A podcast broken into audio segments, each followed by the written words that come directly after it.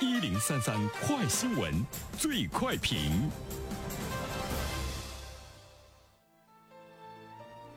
焦点事件快速点评：夏天坐地铁空调太冷怎么办？据报道，目前上海、安徽合肥、四川成都、山东青岛、陕西西安等地都有地铁线路增设弱冷车厢，同车不同温，为乘客提供了舒适凉爽的环境。对此，我们来听听本台评论员袁生的观点。你好，单平。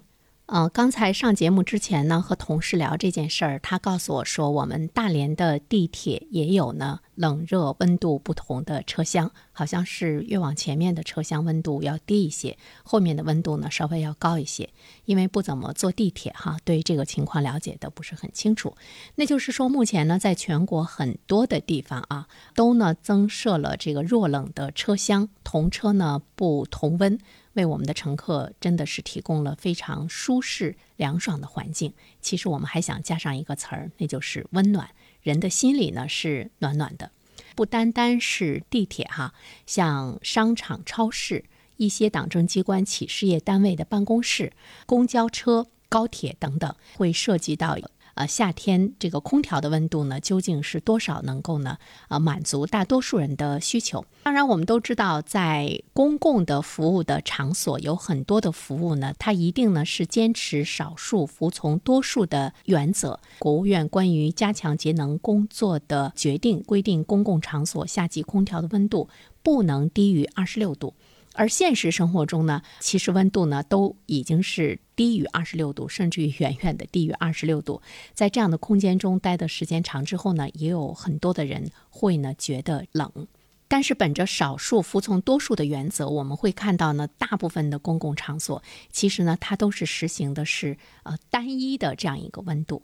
但是，毕竟呢，出现了一些人性化的服务的理念，就是在照顾大多数人需求的同时，我们怎么样呢，也充分的顾及到少数人的。这个需求，上海、合肥、成都、青岛，包括呢我们大连，这种冷热车厢的设置，提供了一个非常好的思路，就是在公共场所怎么样呢去实现服务的人性化，是值得进一步的推广。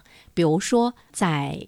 图书馆不同的这个楼层，这个温度呢也是呢不一样的。要在图书馆待很长的时间去进行阅读的这些朋友，他可以去选择更适合他需求的温度。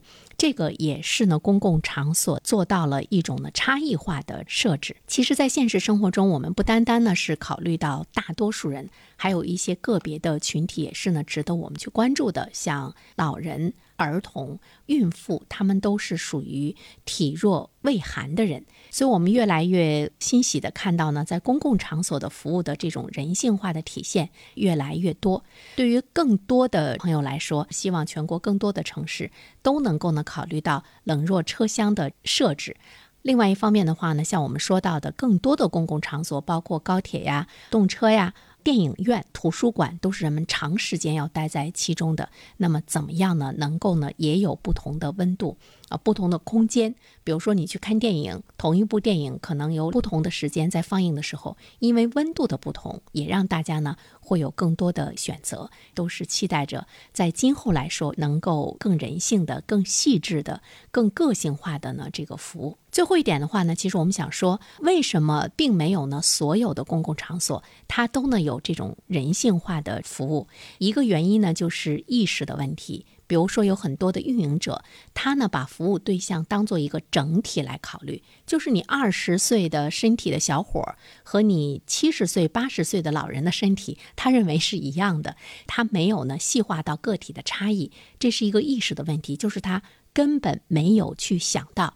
这就是说呢，人性化的服务在我们当今的服务体系中，怎么样呢？加强这方面意识的引导，还有呢意识的熏陶。其实我觉得我们在享受服务，我们在享受别人提供的服务，提供者本身呢也是一个活生生的人。我们将心比心，想想你自己的实际的需求，想一想呢你家里的老人、孩子、妇女的需求，你就会呢知道你的这个服务它绝对不是一个整体，你就知道它有很多的个性化的需求。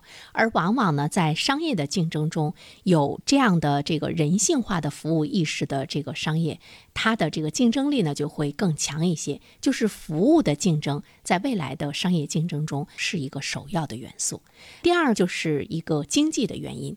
其实我们都知道，在实行个性化服务的时候，会呢花费更多的人力。和物力，呃，同时呢，有很多的公共场所的室温，它是由中央空调来进行整体控制的。如果你要分开强冷区和弱冷区的话，需要在不同的区域要分开线路。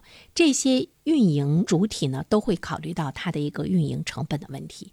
如果从省钱，如果从降低成本，如果从获取更高的这个利益和利润的角度上来说，那么有很多的运营主体，它是没有动力呢去做呢。这样的一种这个改造的，我觉得我们还是需要有更多更高的社会责任感的这样的运营主体起一种表率的作用。比如说地铁，地铁的运营的主体是国家，如果率先起到了更好的人性化的服务，把老百姓的利益呢放在第一位，率先起到了去承担更大的社会的这种责任意识的话，那么它无疑。对社会上其他的经营者来说，有很好的一种引导的作用，榜样嘛。